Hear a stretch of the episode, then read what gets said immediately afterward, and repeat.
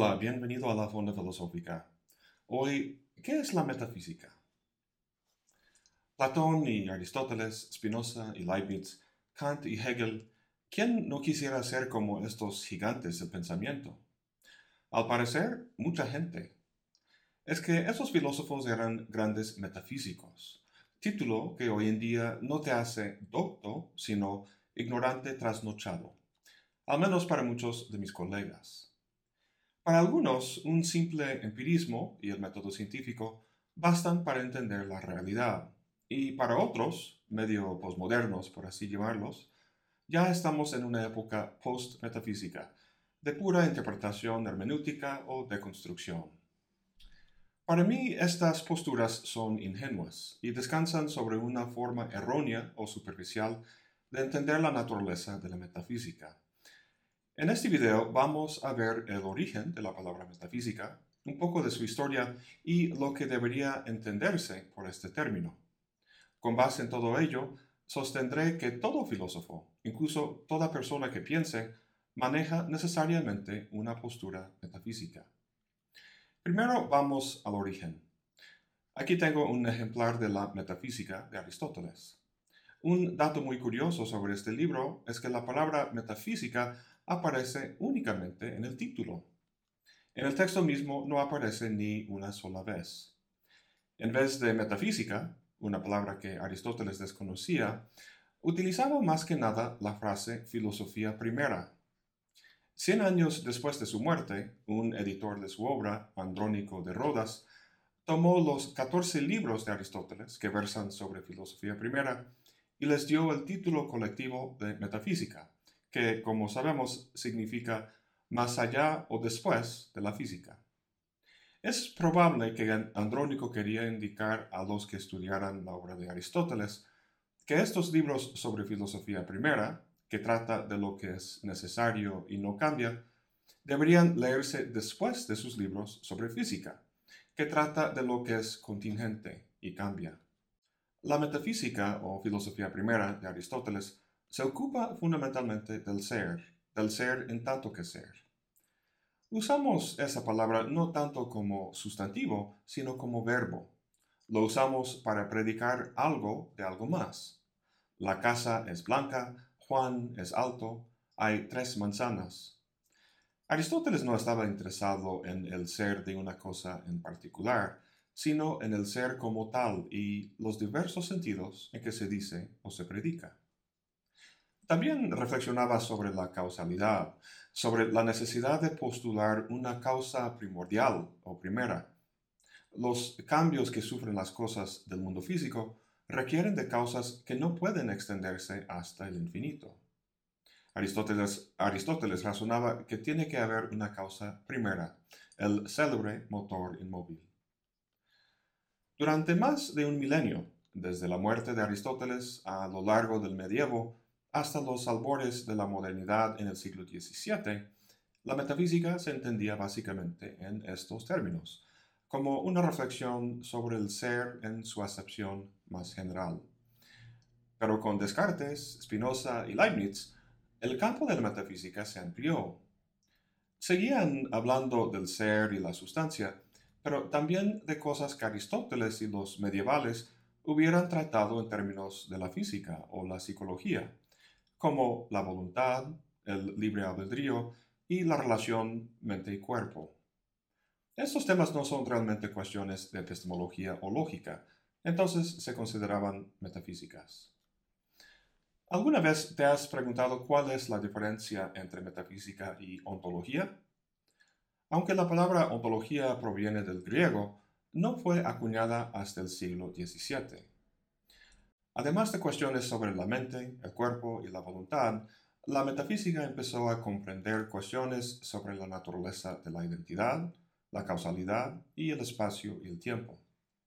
Para poner un tanto de orden a esta gama de temas, el término ontología fue acuñado para referirse específicamente a cuestiones sobre el ser.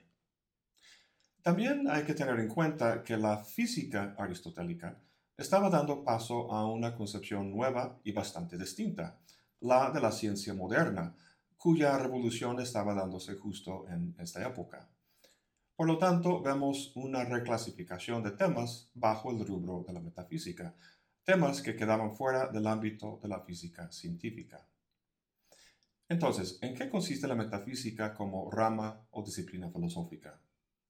En el archivero de la filosofía, pareciera que la metafísica es simplemente aquel cajón en el que ponemos todo lo que no cabe en los demás. Afortunadamente no es así de desordenado. Antes de intentar una caracterización general, vamos a ver, además de la ontología, los temas que hoy en día se consideran metafísicos. Para empezar está el problema de los universales. Aquí encontramos la cuestión de las leyes de la naturaleza, por ejemplo. La ley de la gravedad no es algo particular como una piedra, sino general o universal. La pregunta es si es real, como dicen los realistas, o una mera conveniencia conceptual, como dicen los nominalistas.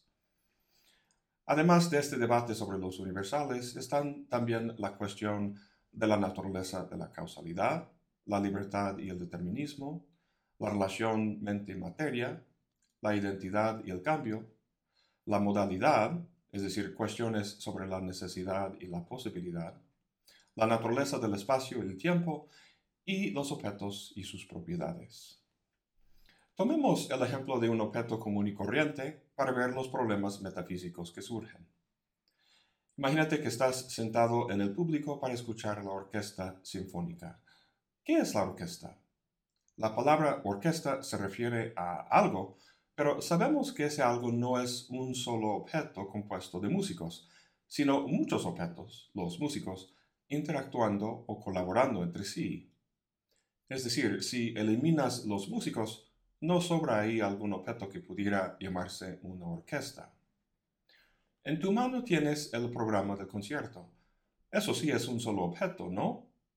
Sabemos que está compuesto de muchos átomos relacionados entre sí, sin embargo lo llamamos un solo objeto, a diferencia de la orquesta. ¿Por qué no decir que lo que tenemos en la mano es un montón de átomos relacionados entre sí al estilo de una hoja con marcas? Un problema adicional es el de la identidad. Una orquesta no es estática. Los músicos mueren, cambian de orquesta o se jubilan y otros toman su lugar. A pesar de los cambios materiales, sigue siendo la misma orquesta. Lo mismo pasa con tu cuerpo. Las células y la sangre se cambian con una periodicidad frecuente. Sin embargo, sigues siendo la misma persona que eras hace un año. ¿Qué es lo que da cuenta de la identidad de algo sobre el tiempo? Si no es la materia, ¿puede ser la forma, como decía Aristóteles? Todas estas preguntas son metafísicas. ¿Por qué?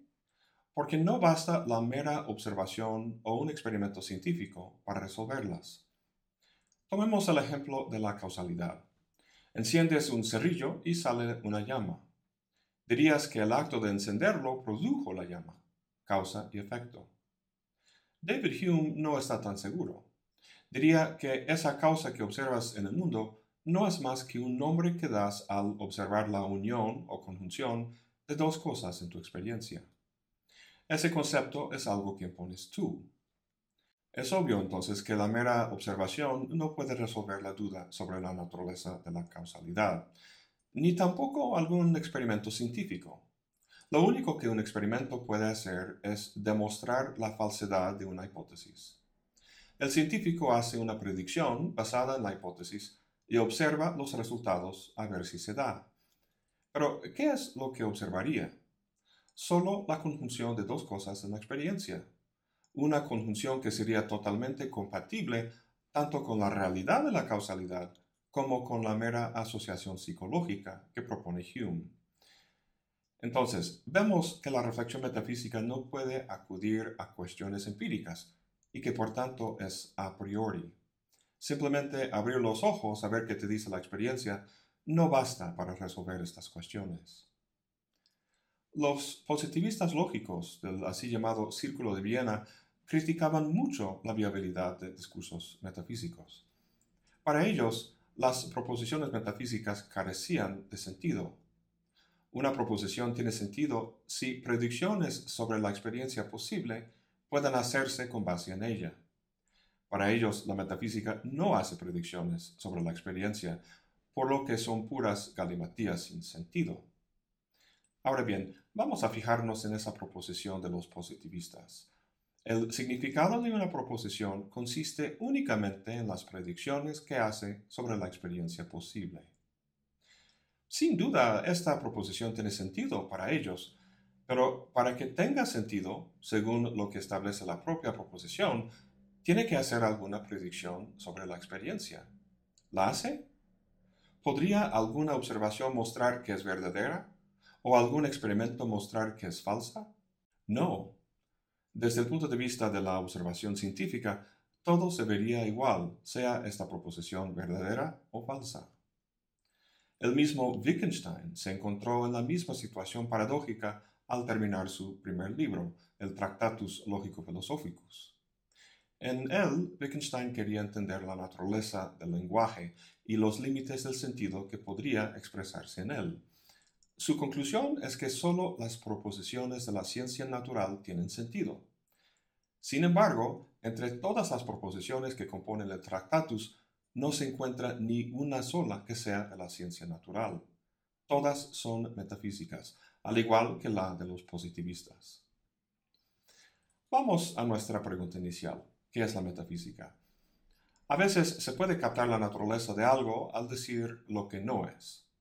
En general, cuestiones de valor no son tratadas por la metafísica, sino por otras ramas de la filosofía, como la ética, la estética, filosofía política y la epistemología. Estos son estudios normativos. Norman la acción o el pensamiento con valores como lo bueno, lo bello, lo justo o lo verdadero. En vez del deber ser, la metafísica trata, en primera instancia, de cuestiones del ser. Hemos visto que la ontología es aquella parte de la metafísica que se ocupa de ello. Pero trata no solo del ser, sino también de cómo las cosas que son se comportan. Una frase sencilla para recordar esto es ¿qué hay y cómo es? La ontología trata del qué hay y la metafísica del cómo es, es decir, las cosas que son son libres o determinadas, son atómicas o relacionales, necesarias o posibles, causadas o espontáneas, etc. Además, hemos visto que estas no son cuestiones que la experimentación científica puede resolver, de modo que la metafísica es una reflexión a priori. Sin embargo, esto no quiere decir que la metafísica no tenga nada que ver con la ciencia y la experiencia. Su razón de ser consiste en guiarnos en nuestra investigación y comprensión del mundo. Dirás que la ciencia puede hacer eso, pero no del todo. Cualquier científico maneja ciertos supuestos metafísicos acerca de la naturaleza básica del cosmos que la propia experimentación no puede comprobar.